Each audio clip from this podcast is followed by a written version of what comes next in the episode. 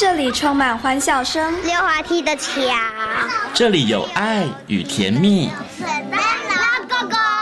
这里有希望和未来。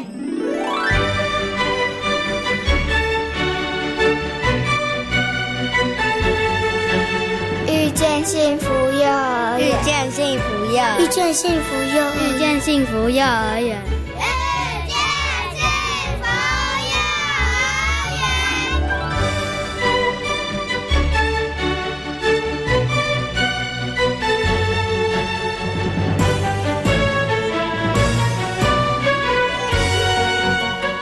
朋友，大家晚安！欢迎大家收听今天的《遇见幸福幼儿园》，我是贤琴。《遇见幸福幼儿园》节目呢，是在每个礼拜四的晚上六点零五分到七点钟，在国立教育广播电台的空中和所有的听众朋友们见面了。那么在节目当中呢，会为大家来介绍呢全台湾各地的非营利幼儿园以及准公共幼儿园。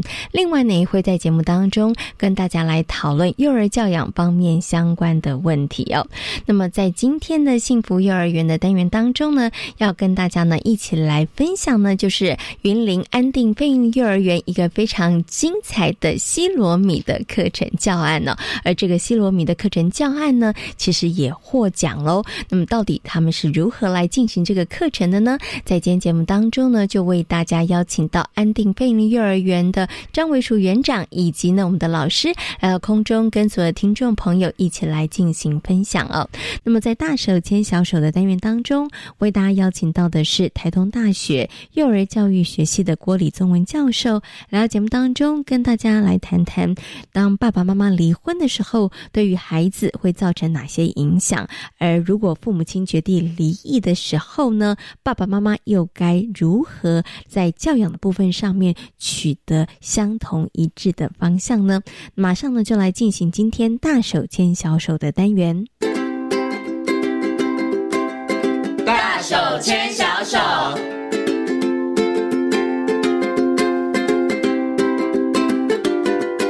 这里是教育广播电台，您现在所收听到的节目呢是遇见幸福幼儿园，我是贤琴。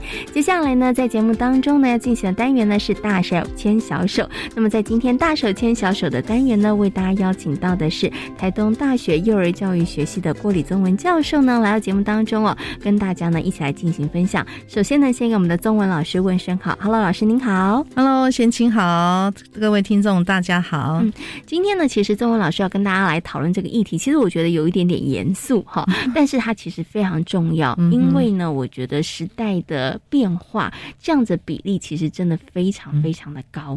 我们今天呢，就要先从伪单亲开始来谈起哈。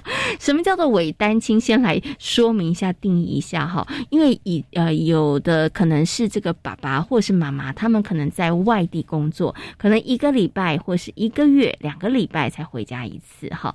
那有的人可能就是工作性质。他虽然住在一起，但是他也跟伪单亲差不多，哈，因为呢，可能工作太过忙碌了，哈，真的要见到小孩子的机会很少，所以呢，在教养照顾孩子的重责大人，其实就落在了父母双方当中，家庭父母双方当中的一方，哈，所以这个叫做伪单亲，哈，是，哎，其实老师现在伪单亲的比例应该真的不低，哎，蛮多的。真的很高啊！我们办公室很多都说是伪单亲，其实真的是非常的辛苦，尤其是在疫情期间，我看到我的同事啊，比如说那个。哎，先生可能在外地工作，然后孩子又染疫，然后他也中奖，就是一打二、一打三，其实真的非常非常的辛苦哎。对，其实像这样子的伪单亲的状况里头，当然他有一些现实环境造成他不得不这么做。是的，但是我想请问一下钟文老师，这样的状况都不是父母亲愿意的，但是形成这样的状况之后，对于孩子的成长来讲，会不会造成影响啊？嗯，基本上孩子。我觉得也要看父母亲怎么跟他说，嗯，他一定会比较认同常常照顾他的，因为我们会说这个孩子不管他呃有病痛有高兴的事情，然后就是喜怒哀乐都是跟这个照顾他的这个家长来做分享的。那另外一个家长的这个部分，他的互动就是少的，所以在对孩子来讲，他会觉得说，哎，好像我跟这个家长是很亲近，不知道父亲或母亲，大部分是母亲呐，哈。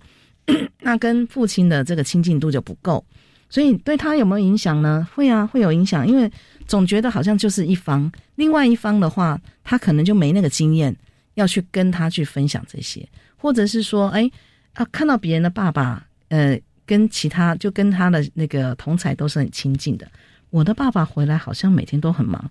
都没有时间理我，他当然也会觉得，哎，为什么我的爸爸是这样子的？嗯嗯嗯，对呀，所以会有影响的。而且有的时候啊，妈妈在带的过程当中，妈妈忍不住会抱怨个两句。哈哈哈！这是难免的，尤其如果妈妈又是职业妇女的时候，那就更惨了。对，所以妈妈可能忍不住就会抱怨个两句。那可能本来呃孩子可能跟另外一方相处的机会就不多了。然后我觉得在那个情感建立上就比较没有那么容易了。然后再加上可能有一些抱怨，可能也会有一些影响。所以刚刚老师有提到很重要，就是你怎么跟孩子说这件事情，没错，或是怎么样带着孩子来看。待这件事情，它就变得很重要了。没错，因为其实，在呃，我应该说，父母亲他其实是在有准备的状况底下，知道，哎，我的家里就会是这样子，所以他偶尔抱怨，这个是情绪的问题啊，就是难免嘛，我们就是会嘎不过来，嗯会会稍微抱怨一下。可是孩子是不知道的，哦，所以那孩子他出生，哎，他就发现家里就是这样，好，所以像这一块的话，我觉得说，在小孩的这个心里面的话。如果你没有好好的跟他讲，他是不会理解说啊，为什么别人家会这样，我们家是这样。好，所以在这里的话，好好的跟呃小孩说清楚，真的家庭是不一样的，家庭是多元的。可是这时候可能就会有家长说，那到底我要什么时候说啊？一岁的时候讲他听得懂吗？两岁的时候他听得懂吗？我是不是要等到他四岁五岁的时候再讲呢？那也许有些家长，我有一些家庭我知道，他就想说，啊，孩子还小。没有那么懂，所以可能在孩子两岁以前，我都是采取这样子的一个方式。嗯，其实孩子他听力很早就发展，嗯，他的理解你不要一直觉得他不懂，你就是要他只是不能表达而已。对，你就常常让他知道，爸爸很爱你哦。对，或者是爸爸常常就是录个音回来都好啊，录个影像回来都好，即便他没有办法真的在身边，就是真的还是要有一些让他，像有时候我们之前在呃。家长啊，就有些家长他就会说，那个我的小孩问我说，我的我爸爸妈，我的爸爸为什么这么忙？他到底在忙什么？有一个家长我觉得还蛮有趣，他就说他就把那个存款簿拿出来给他看，哎，这爸爸太务实了吧？他就给他看说，你看你爸爸真的是在赚钱，这些都是他汇回来给我们的钱。那他真的就在赚钱，然后有因为有这些钱，所以我们可以怎么样？我们可以怎么样？可以怎么样？我刚刚开玩笑说，哎，这个真的太务实了。可是我觉得对于孩子来讲，尤其年纪小一点的孩子，其实这不一定是一件不好的事哦，因为可以让他非常具体的知道，这个爸爸对于这个家庭他是有有贡献的，爸爸是有在做事的，或者是爸爸其实是跟我们同在一起，他是为这个家而努力的。是的，是的。哦，所以我觉得这也是一个好方法。对啊。所以就很清楚的让他知道说，哎，其实爸爸妈妈，呃，爸爸那么忙，他是在为我们做一些事，只是他没有办法留在我们身边。嗯，可是我们所用的这些事情，他都有很大的贡献。对他其实都有关心我们，是的对他都有在协助我们。哎，这个方法其实不错的哈。所以刚刚周文老师说，其实应该等到孩子，我觉得可能一岁的时候，你可能就要开始跟他讲，然后跟他让他知道说，哎，家里面是这样子的一个状况。我们目前可能有一些现实的考量，所以爸爸妈妈可能分居两地，嗯，但是对你的爱都没有改变的。然后刚刚周文老师有提供建议，但是爸爸也不是你在外地工作，或者妈妈你在外地工作就放。疯了也不是哦，所以除了认真工作之外，其实偶尔录个音档、拍个影片或者是视讯，对，其实它都是必须的，是。对，都可以让孩子知道。没有了，爸爸妈妈也要刷一下存在感啦，真的啊，偶尔还是要刷一下存在感哈，要不然我觉得有一些我有看过有一些家庭是这样子，爸爸或者妈妈说，哎，他就不要给我抱啊，他就是要给他妈妈，他就要给他爸爸，因为他太少看到我。其实我觉得那个爸爸妈妈在说这句话的时候，心是有一点酸酸的。对他会觉得说，其实我也好希望跟孩子亲近，可是因为现实的一些考量没有办法的时候，对我觉得他心里头其实讲这些话也是难过的啦。没错啊，我甚至有那个家长跟我说。哎呦，你知道我的先生还跟我说，我是不是有在他在小孩面前讲他坏话？为什么小孩都不喜欢我？你看。所以爸爸心里头其实是难过的，是啊，他是受伤的。这时候我觉得，也许啊，妈妈跟爸爸就可以讨论一个方式，像我们刚刚讲的，呃，固定可能什么时间拍个影片、录个音、说个故事，对，因为现在真的现在三 C 非常的方便啦，对，不是 不只是能够打电话，他还可以看到影像。我觉得能够看到影像这件事情，对孩子来讲，其实那个。感觉是不一样的耶，是啊，他会更加的亲近啊，对，好，所以我觉得还是要努力去去创造了哈。虽然我们真实的生活都是伪单亲哈，但是我们真的不要过单亲生活，对，我们还是要让孩子真的知道说，哦，其实虽然我们没办法住在一起，但我们的那个。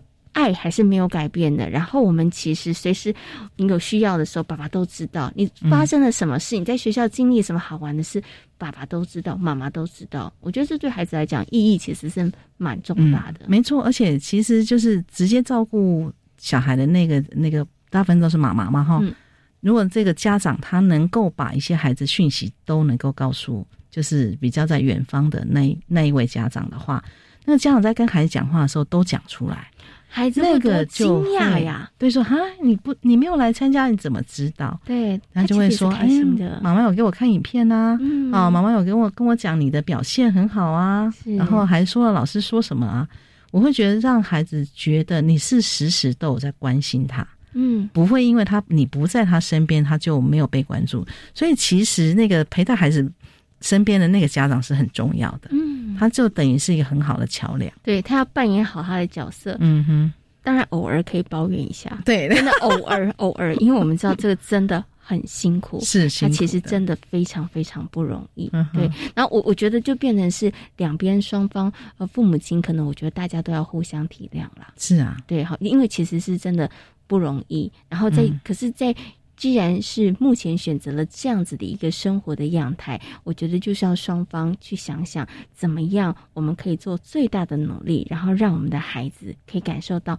其实爸爸妈妈都很爱他。然后其实虽然形式可能不一定跟其他人一样，好每一天都可以见得到面，但是那个爱还有那个陪伴，其实都没有改变的。好，好，我们刚刚谈到的是这个伪单亲哦，那我们接下来谈一个，那真的是父母双方。真的是没有办法继续走下去了，反正包含了观念，包含了很多的部分哈。那他们可能真的没有办法要走下去了，可能最后就选择要离异了。好，那在这个情况下的话，其实我觉得也是好多的，呃，父母亲他们会觉得这个要怎么处理，或者是我们有有的人他就选择可能就不讲，也没有把这个前因后果讲，只是跟孩子说你选谁。你选妈妈还是选爸爸？哈，或者是或者是说，哦，那你直接跟爸爸，或者是跟妈妈。所以在这个过程当中，我觉得他应该要怎么样处理？对于孩子来讲，那个伤害可以降到最低最低呢？呃，我要说一般情形，然后就是这个父母亲呃没有一些特殊状况，真的就是因为性格不合，或是理念不合，哈，或是一些呃这个不是特殊因素离开的话，我觉得。去跟小孩说清楚，好好说，还是蛮重要的。因为其实小孩是有感觉的，嗯，哎，甚至有时候你还没离婚，他就小孩就说：“你们要离婚了吗？” 他其实是有感觉到你们情感上的这个变化，或者说，呃，互相讲话的口气，其实都是不太好的这个部分。好，所以我觉得慢慢让小孩知道，就说可能会有这个情形会发生，嗯，好。我觉得也必要，也不用太太去欺骗他。可是很有一个很重要的，你一定要跟孩子讲，不管之后哈，我们选择离婚或是不离婚，哈，我对你的爱是不会变的。对，也不是因为你，所以我们选择离婚，也不是啊。对，刚刚贤讲了一个很重要，小小孩很容易都以为是因为自己不乖，嗯，对，所以才让父母亲离婚。所以孩子会说：“我会乖，会乖乖的，你们不要离婚。”真的很常会听到这一种，哎，嗯，对呀。可是其实真的跟孩子没有关系，是对。我觉得有时候爸爸妈妈可能在讲的这个过程当中，或者是有的时候在。这个离争论的时候，准备要离异的时候，我觉得有的时候可能吵架会口不择言。是对对，那其实你都不要想说孩子年纪很小啊，然后可能讲完他也不会知道，其实不是。我觉得孩子真的都会听进耳里，放在心里。是的，对，其实对他们来讲都会有一些影响的。所以刚刚老师说，就是要好好的跟孩子把这个过程讲清楚。嗯，对。那如果请问一下钟老师，如果孩子不能接受呢？如果孩子说为什么？难道你们不可以跟隔壁的我的同学小美他们家一样吗？为什么你们不可以在一起？嗯，就是也也要跟孩子讲，真的为什么不可以？就是我们就没办法。嗯。我们要讲一下对方的缺点吗？没，不用，真的不需要，真的不需要。因为讲对方缺点，小孩你就跟他说，我们就是尝试过了。嗯，对呀，我们曾经试过要一起，可是你看我们一直在吵架。嗯，对呀，然后我们的想法就不一样，他喜欢这样，我喜欢那样。嗯，哦，就是都可以跟孩子讲，然后，所以我们还是做了这个决定。是我们觉得做这个决定对我们跟对小孩，就对对你，哦。都是比较好的，因为如果我们一直吵架，就没有时间好好陪你玩，嗯，哦，也没有好好的跟你互动，那你就一直看到我们两个在吵架，那学到的都是吵架，对你其实也不是很好，嗯，所以我们会为什么会做这个决定，就是跟他讲清楚，让孩子能够稍微理解啦，就说孩就是家长是审慎考虑过的，嗯嗯，对。所以，其实跟孩子说清楚真的很重要。也许呢，你讲第一次的时候，孩子没有办法接受，或者他不能理解，那你可能真的要花比较长的时间，好好跟大家说。我觉得刚刚中文老师就示范了怎么说的一个方式。对你真的好好跟孩子去讲，那我觉得。透过一次、两次、三次、四次，我觉得慢慢的、慢慢的，孩子也会把他心中的疑问提出来。是，然后我觉得父母亲很诚恳的跟孩子来讲这件事情，我觉得孩子他慢慢就会接受，他也会知道，其实这是一个尊重的学习。嗯，对，对孩子来讲，你也要尊重。爸爸妈妈他们可能做的一个这样子的选择嘛，对不对？像爸爸妈妈也会尊重你，可能你今天想穿什么衣服啊，或者你想要吃什么东西，我觉得这也是一个等于也是一个。呃，机会教育吧，也是一个这样的过程哈。可是，我想接下来请问一下中文老师，如果说真的就是父母离异之后，孩子可能他只是跟一方，不管是爸爸或者是妈妈，然后来居住。可是，在这个过程当中，但是他们还是都是他的父母啊，是的。所以，他们怎么样在这个离婚之后，我觉得如何的相处，或者是说有哪一些部分上是呃可能离异的夫妻，他们可以特别去做的，或者是小心的，然后。后让孩子他其实不要因为父母亲的离异对于他造成的伤害这么大。嗯，我觉得还是要保持孩子都两边都能够看得到很重要。嗯，都要能够有互动。哎，因为不要只有跟妈妈，或是只有跟爸爸。对，好像另外一方就完全不见了，对，老死不相往来这样子，对，嗯哼，哎，因为毕竟就是他的血亲的父母亲是不会改变的，嗯哼，对，然后而且要有一个一想法，就是他多一个另外一个人来关心他，另外一个人来来跟他陪他成长，对孩子是好的，嗯，对，要有这样的概念，这样的话你才不会去排斥，所以我们可以不用。呃，就是一起去做什么，可是你不能阻止孩子跟另外的另外一个父母亲一起去做些什么。嗯嗯，对。那当然就是要很注意的一个地方，就还是回归到教养面，教养的一致性还是要说一下。哦，这个其实常常是很大的争执。没错，因为我真的有听过，他就说我妈妈比较好，或者我爸爸，尤其像。我有听过的例子是这样子，可能妈妈管比较严，可是去爸爸那边，爸爸有一种补 偿的心态，有有有，你想要什么我都买给你，对，所以就变得孩子觉得妈妈就是比较小气，或是妈妈太严了，我比较喜欢爸爸，可是妈妈就会觉得我受伤了，嗯，对我明明也一样爱你。对，我是为你好，所以我有这些可能帮你设下来的一些规定或是规矩。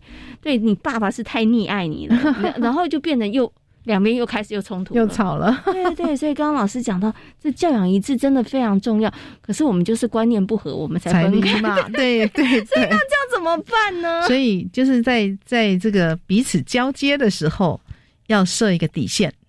交接设底线要怎么设底线？比如说，好。那个我我可能就是诶，我是不让孩子吃糖果的，像这种有的妈妈就管的比较严谨，因为吃糖对孩子不好。是啊，或者是说他几点以前一定要睡觉，嗯，哦，就很交代了很多事情，然后列一张对 列一张清单。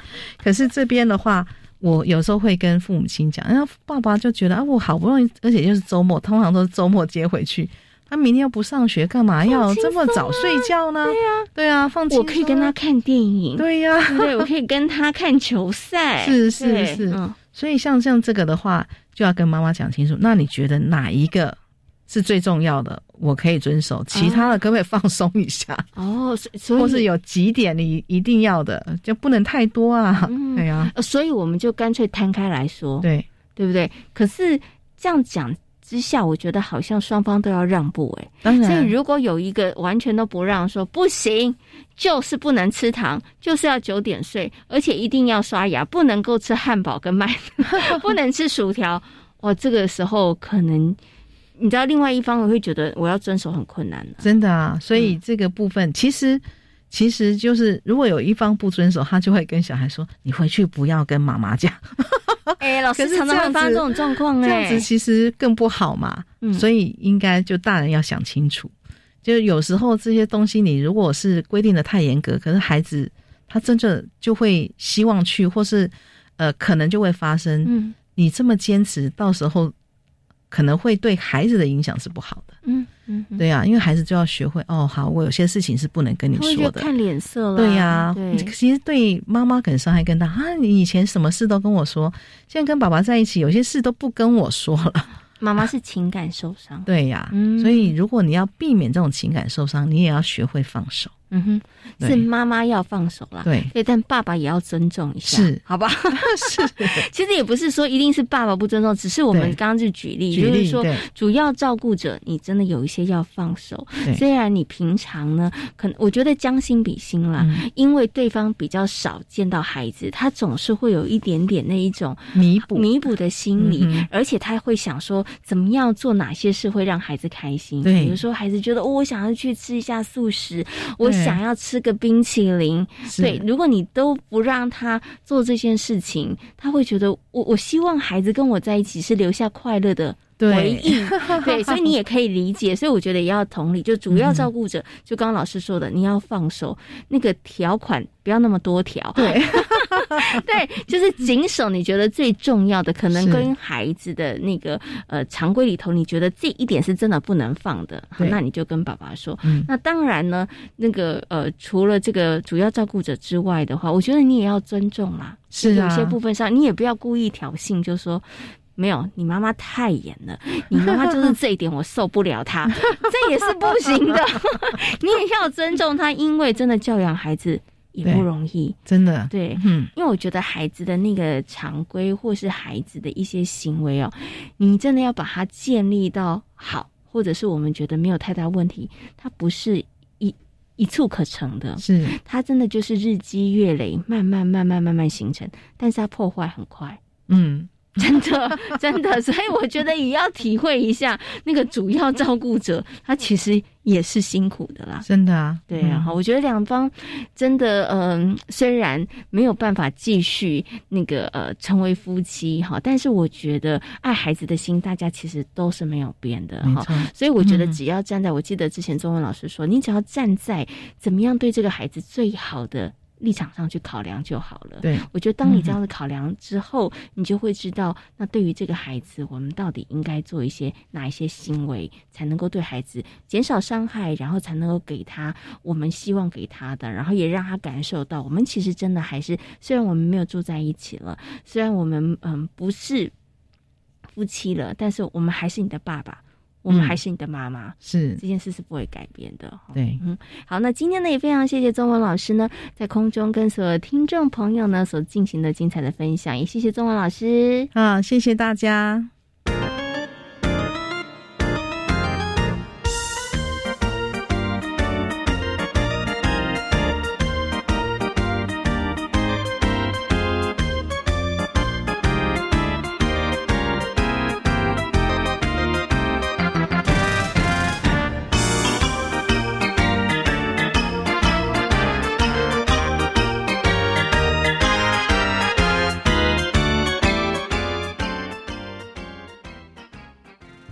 我是指挥中心罗义军。若曾接触确诊者或自觉有风险且出现发烧或呼吸道症状，就建议快筛。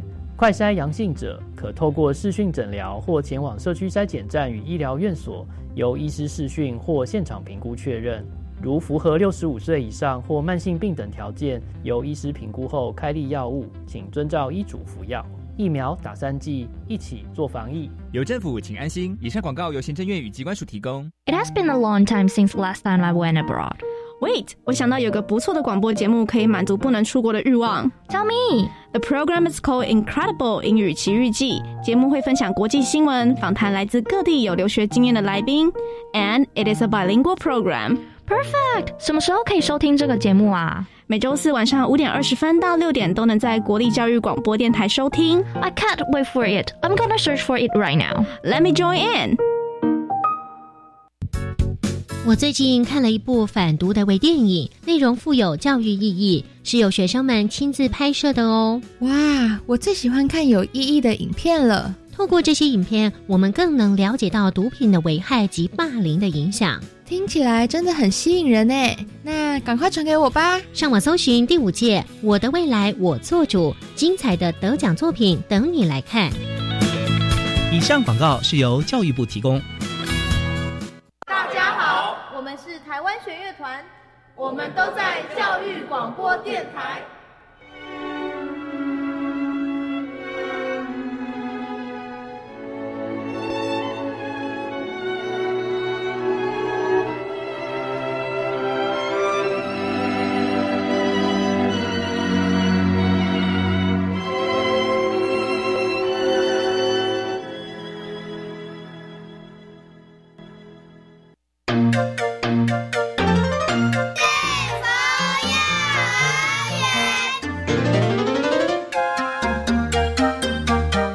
是教育广播电台，您现在所收听到的节目呢是遇见幸福幼儿园，我是贤琴。接下来呢，在节目当中我们要进行的单元呢是幸福幼儿园。今天的幸福幼儿园非常的特别，我们要跟大家呢来介绍一个得到特优的课程教案哦。他呢最近获得了全国学校经营与教学创新 KDP 这个国际认证奖的优等奖、特优奖，对不对？那么很高兴的呢，在今天节目当中为大家邀请到的。是云林县安定非营利幼儿园的张维淑园长。Hello，园长您好。呃，贤琴好。呃，各位听众大家午安，大家好。上次呢，贤琴遇到我们的张园长，其实是在园所里面进行访问哈。那但是今天很高兴，也很荣幸邀请我们的园长来跟大家分享他们的喜悦哈，因为最近得奖了。那除了我们的张维淑园长之外呢，还有的就是我们的张家苗老师。Hello，佳佳老师你好。Hello，大家好。佳佳老师超紧张的。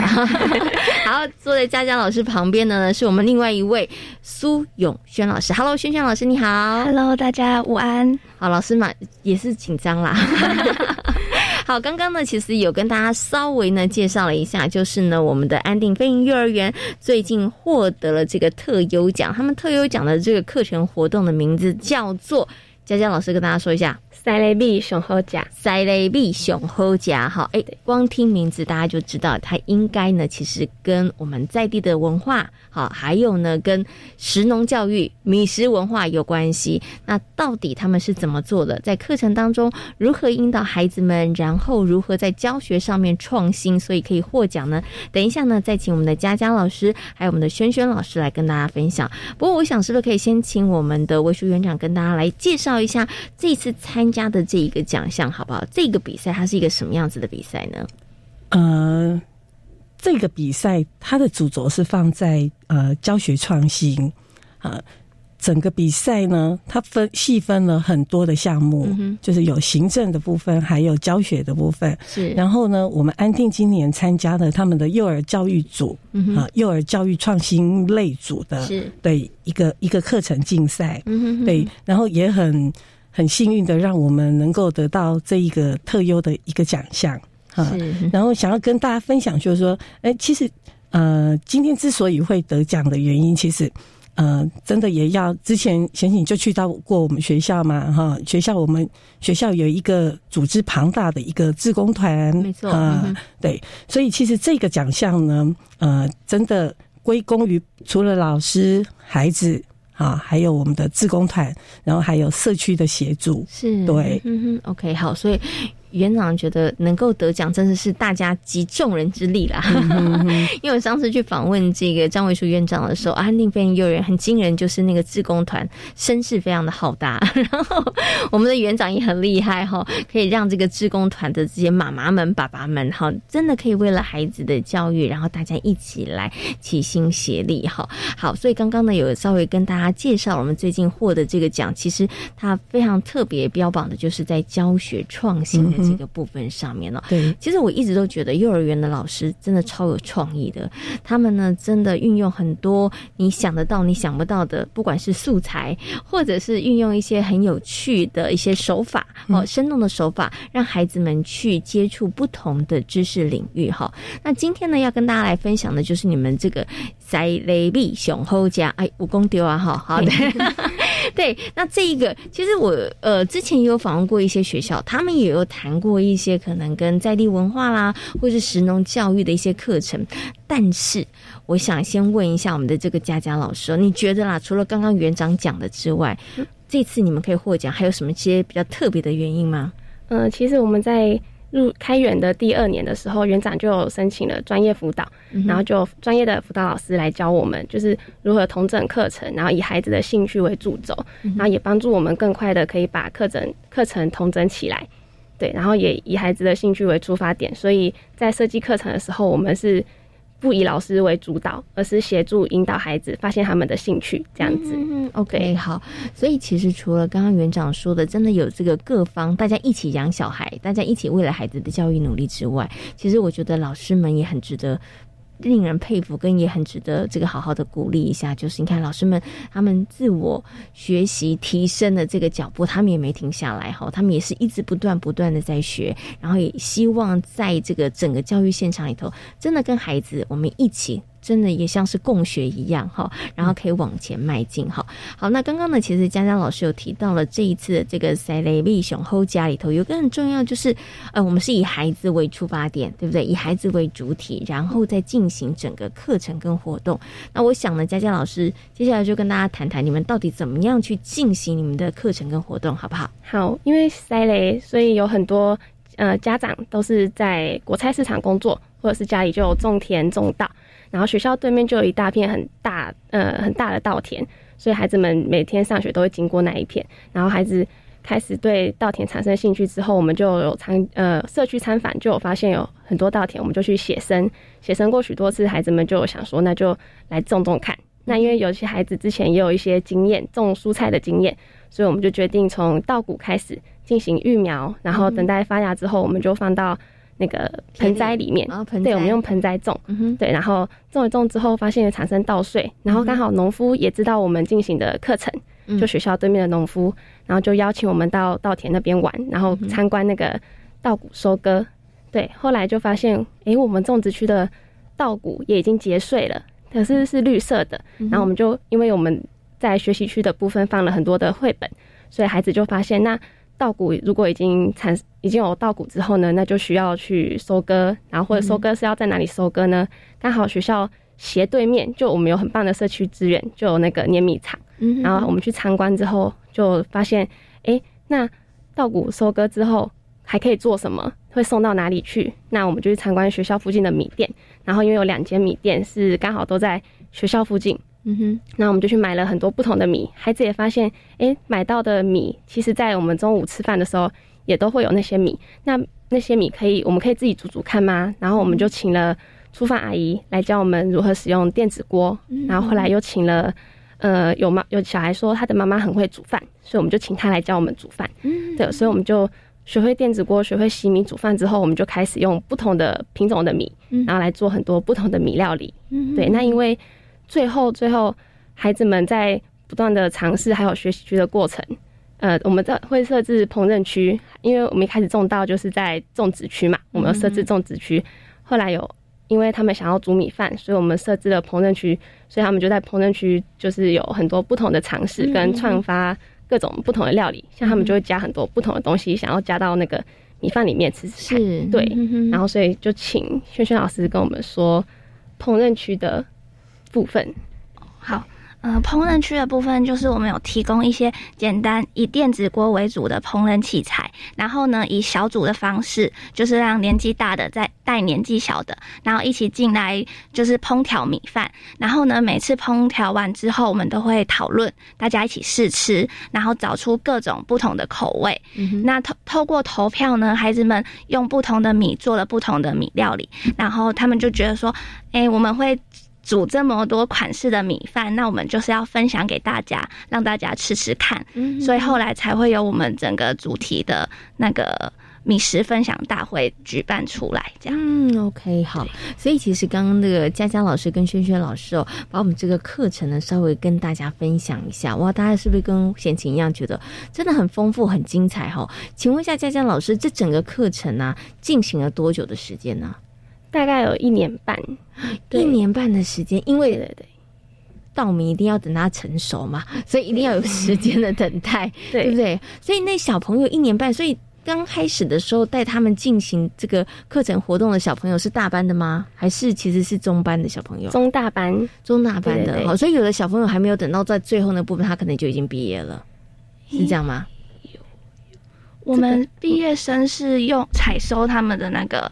自己种的稻穗，然后做成一个毕业礼物，让他们带回去。哦，一个爱的鼓励，这样是是是，OK。所以其实，在这个过程当中，他其实应该是因着孩子可能他是不同的这个阶段呐。那有些小朋友可能还在园里面，所以我们就会到最后的这个米食分享感恩会。对不对？那如果说大班的不能为了要参加米斯感恩会，所以留下来，所以要进入小学了。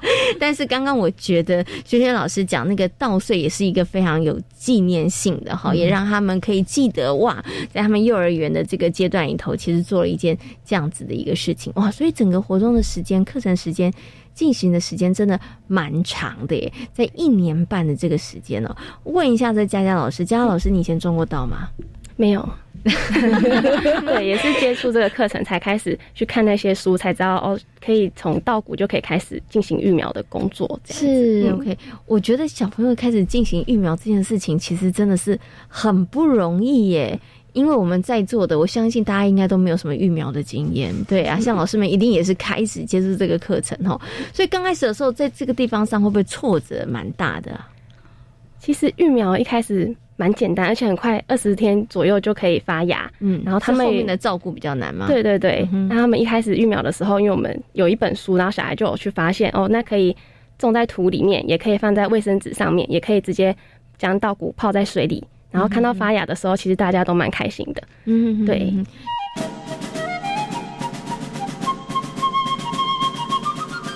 在后面这个阶段里头，其实对于孩子来讲。老师也不是让大家这么轻松，就只是等待而已。我们还要做好多的事情，所以在这个育苗之后发芽了以后，接下来那个阶段里头，要等到这个稻米真的可以收成的这段时间里头，是有做什么样子的分配吗？或者是怎么样让孩子在这个过程当中，他真的不是只有等待而已哦，他其实在这样子的一段时间里头，他也是可以有一些收获，也是可以有一些学习的呢。嗯，他们其实一开始最先遇到的问题就是，我们明明每天就有浇水，可是到了下午或是到了隔天，那个土都是干的，好像快要枯萎，或者是怎么。发现小孩会发现那个长的速度很慢，所以我们就请了那个刚好也有家长是农夫，我们就请了很多次农夫进来教我们，所以我们才知道一天可以浇两次水，然后那个浇水的时候水要超过那个土，嗯，这样才会确实的吸收那个水分啊。对，然后还有就是后来也发现还是小孩是有点没耐心，就会觉得。怎么还是没有长大，或者是觉得吗？是揠苗助长。也有小朋友就是也有提到说，就是那个秧苗好像有点歪歪的，可是那个稻田里的都很直，然后又很多，然后我们才知道，我们又访问了不同的农夫家长，然后他就告诉我们也需要施肥，所以小孩就知道就是比较专业的种稻的知识。嗯，对对对。然后像我们在种稻的时候也有发现，就是那个稻稻苗有那个洞。因为我们发现了菜虫，嗯，然后小孩就有发现很多菜很多的稻秧苗都都有那个洞嘛，所以他们就提出了那个可以怎么解决的办法，然后最后就在种植区讨呃开始想办法，然后拿那个镊子夹虫，然后因为他们不想要伤害到那些虫，就会把那个虫夹到靠近水沟的地方。对对对，放生它。对，然后我们也有就是将大家的想法统整起来，然后展示在种植区。哦，对，其实。如果佳佳老师没有告诉大家，大家都觉得说哦，把反正就开始这个疫苗，然后呢，反正过一段时间它就会自动好像就会结穗，然后就会收成。其实不是，那个过程当中一定会遇到一些困难。但是我觉得有遇到这些困难是很正常，但是又是一件很棒的事情，因为有遇到困难了。孩子才会知道说哦，没有想象中简单哦。遇到困难呢，我们开始要去想办法去解决。当你能够解决一个困难的时候，其实无形当中你会学习到一件事情。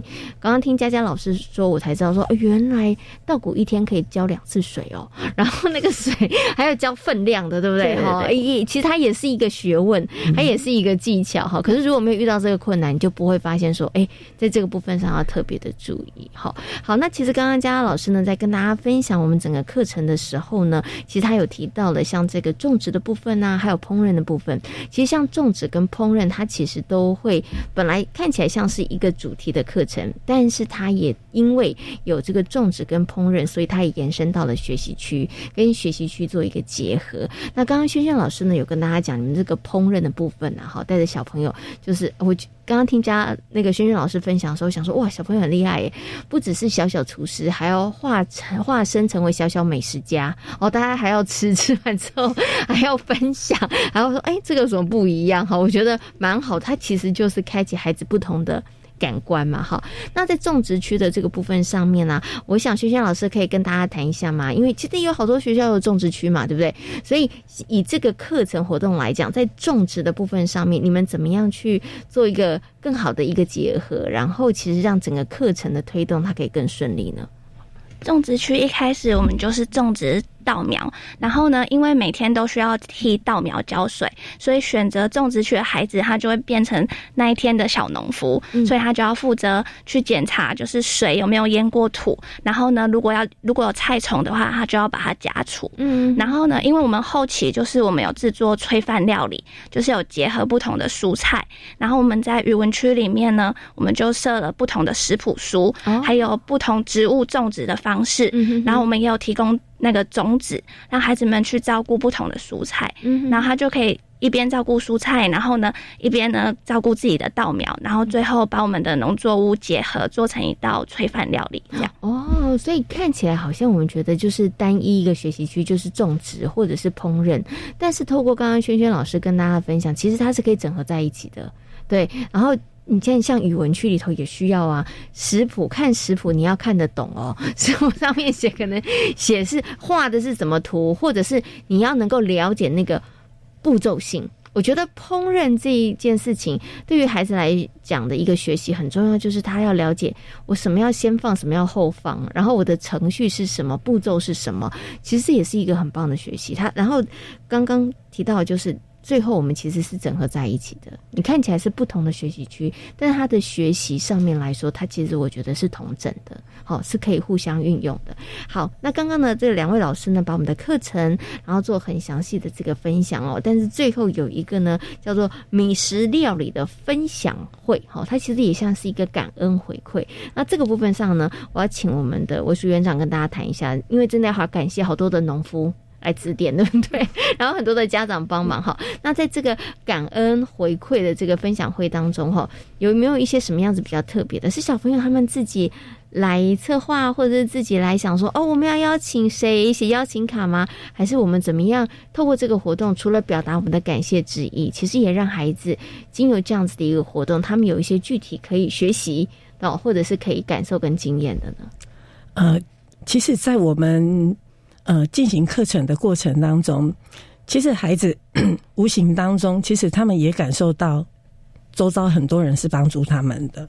啊，包括农夫啦，还有碾米厂的漂亮阿妈啦，啊，然后还有一些志工妈妈，然后最呃促成这个米食分享大会的主要的一个主轴呢，就是刚好我们有一个志工，是我们华山创世基金会里面的一个承办，对。然后当初因为就是要画字，呃耶诞卡送给独居老人。嗯，因为其实光是我们口头讲，孩子对独居老人这几个字应该是不大能够理解。是，所以我们就集结了我们自工团的力量，然后就搜寻了很多有关于独居老人的绘本，还来让孩子感受什么叫做独居老人，他们需要协助的东西是什么。好，在那一段时间呢，呃，就是在米食分享大会筹措的过程当中，因为有这个议题进来，孩子发现，哎，那何不我们干脆就把我们今天所付出的一个收获，把它集结大家的力量，把它转化成一个呃能够回馈的一个动作，这样子。嗯，是。所以孩子呢，当初就有跟。就是老师跟与孩子们就是共同讨论出来一个结果，就是，嗯，他们想要借由他们今天的成果，然后把它筹措成一个美食分享大会，然后把大会里面的所有的餐券所得全部都捐给独居老人哦，是。让他们能够有一份暖暖的年菜可以吃，是。对。哇，这个真的是很棒哦！就在那个过程当中，其实孩子不止从种植，然后烹饪这个过程当中有一些能力的积累跟学习之外，我觉得最棒的是在最后，他们其实还有那个感恩回馈的心，对，而且其实是用自己的能力对去做的。我觉得那个感受应该是。特别不一样啊，对，所以在那个米食分享大会的时候，菜肴也都是小朋友在做的吗？嗯，小朋友自己来，包括邀请函，全部也都是他们自己设计。是，然后呃，甚至出去送邀请函，也是都他们。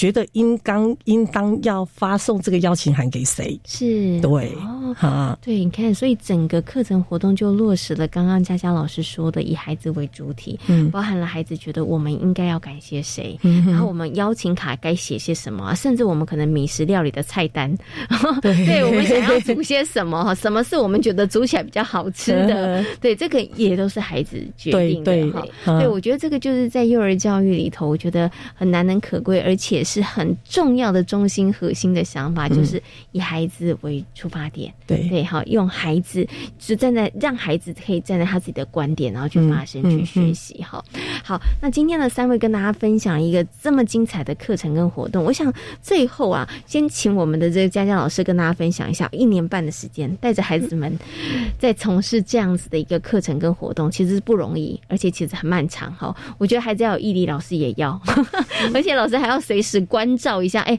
孩子们可能在哪里卡关啦？然后老师该怎么样协助？可不可以跟大家来谈谈？就是在这样子的一个课程活动里头，你看到孩子可能有哪一些的不同，或者是学习？呃，其实他们一开始，呃，还不太熟悉的时候，我们都是请比较有经验的孩子带比较没有经验的孩子，然后会发现他们慢慢他们在带的时候，不只是只有嘴巴说，他们也会试着去用动手做，去实际去操作，然后也可以看到。能力本来比较差的孩子会慢慢越来越进步，然后到最后他们可以煮出料理，然后愿意分享给别人的时候，会是蛮感动的事情。然后还有在我们在课程讨论的时候，我可能以前会比较有老师的想法，可是加入了孩子的想法，然后再还有两位老师互相合作协同的之后，我们就会觉得。好像跟着孩子的想法走，也会有不一样的创意亮点，这样子。是是是，哦，我觉得看到孩子们他们会互助，然后大帮小，然后互相帮忙，哦，我觉得那真的是很让人很感动的画面哈。那个真的不需要老师再多做，如不需要老师一直提醒，一直提醒，但是他们愿意主动去做的时候，我觉得真的是很美好的一件事情哦。那佳佳老师你自己呢？除了你刚刚讲的，就是说，哎，其实。多听听的孩子的意见，有的时候会想出，也许会激荡出不一样的火花。我觉得这是一个很大的发现哈。那除此之外，对于你自己来讲，带着孩子们经历这样一年半的课程跟活动，你自己最大的收获或是成就是什么？嗯，我觉得跟同事的搭配协调很重要，就是两个人要有办法真的为孩子着想，然后能够互相配合、互相合作，在我有需要的时候，他可以。嗯，或者是我卡关的时候，他可以提出他的想法。还有另外就是我们都会定期开会嘛，所以各班老师会互相的给予一些建议或者是一些鼓励。然后那些老师的建议鼓励都会让我觉得，哦，好像真的可以试换换个角度想，不要卡在原本的那个思想里面，这样子。对对对。OK，好，所以这一年半的课程里头，我觉得你最大的收获就是发现，哇，原来我一个人不孤单。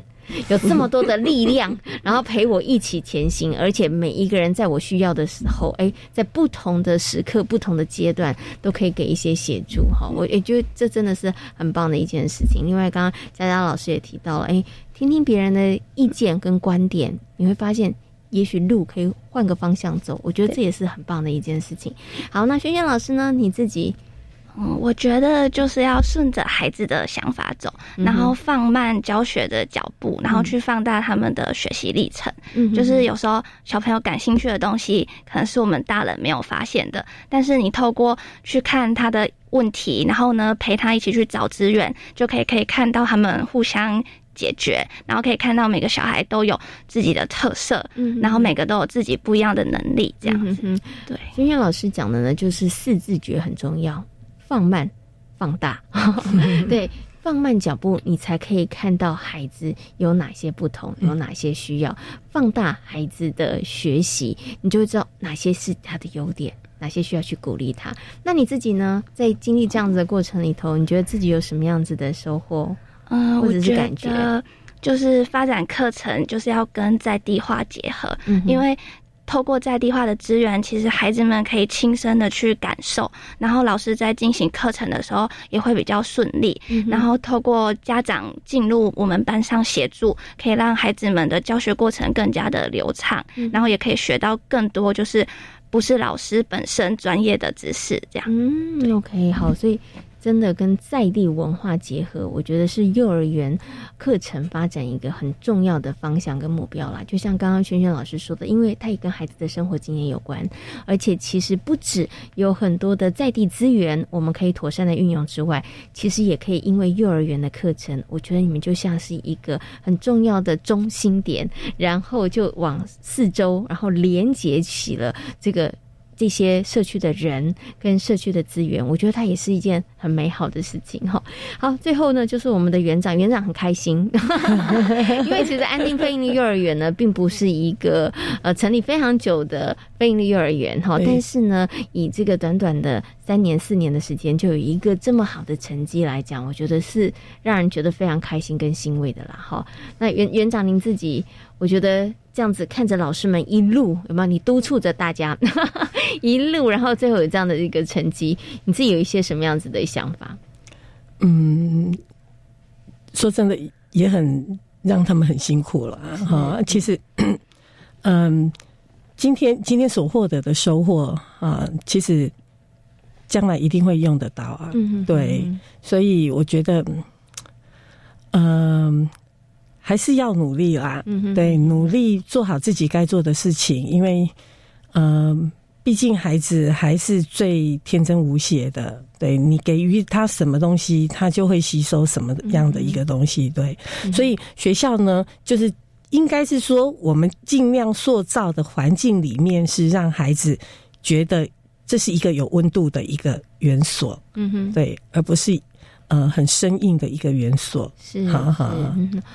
好，园长是说大家过去辛苦了，但是还是要继续努力。因为呢，真的，我觉得幼儿园的呃环境或是老师对于孩子们来讲，真的是他们人生的第一个学校，非常的重要。所以我相信，也不止安定飞林幼儿园，所有的幼教人员第一线的园长跟老师，我们都是希望可以用我们最好最大的努力，可以陪伴所有的孩子成长。好，对，好，今天呢也非常谢谢呢我们安定飞林幼儿园的张卫树园长。还有我们的张家苗老师，以及呢苏永晴老师、苏永轩老师呢，在空中跟所有听众朋友所做的精彩的分享，也非常感谢三位，谢谢，谢谢。在今天遇见幸福幼儿园的节目当中呢，跟大家分享了云林安定非营利幼儿园非常精彩的西罗米的课程教案。另外呢，也为大家邀请到的是台东大学幼儿教育学系的郭李宗文教授，跟大家谈到了离婚对于孩子的影响。感谢所有的听众朋友们今天的收听，也祝福大家有一个平安愉快的夜晚。我们下回同一时间空中再会，拜拜。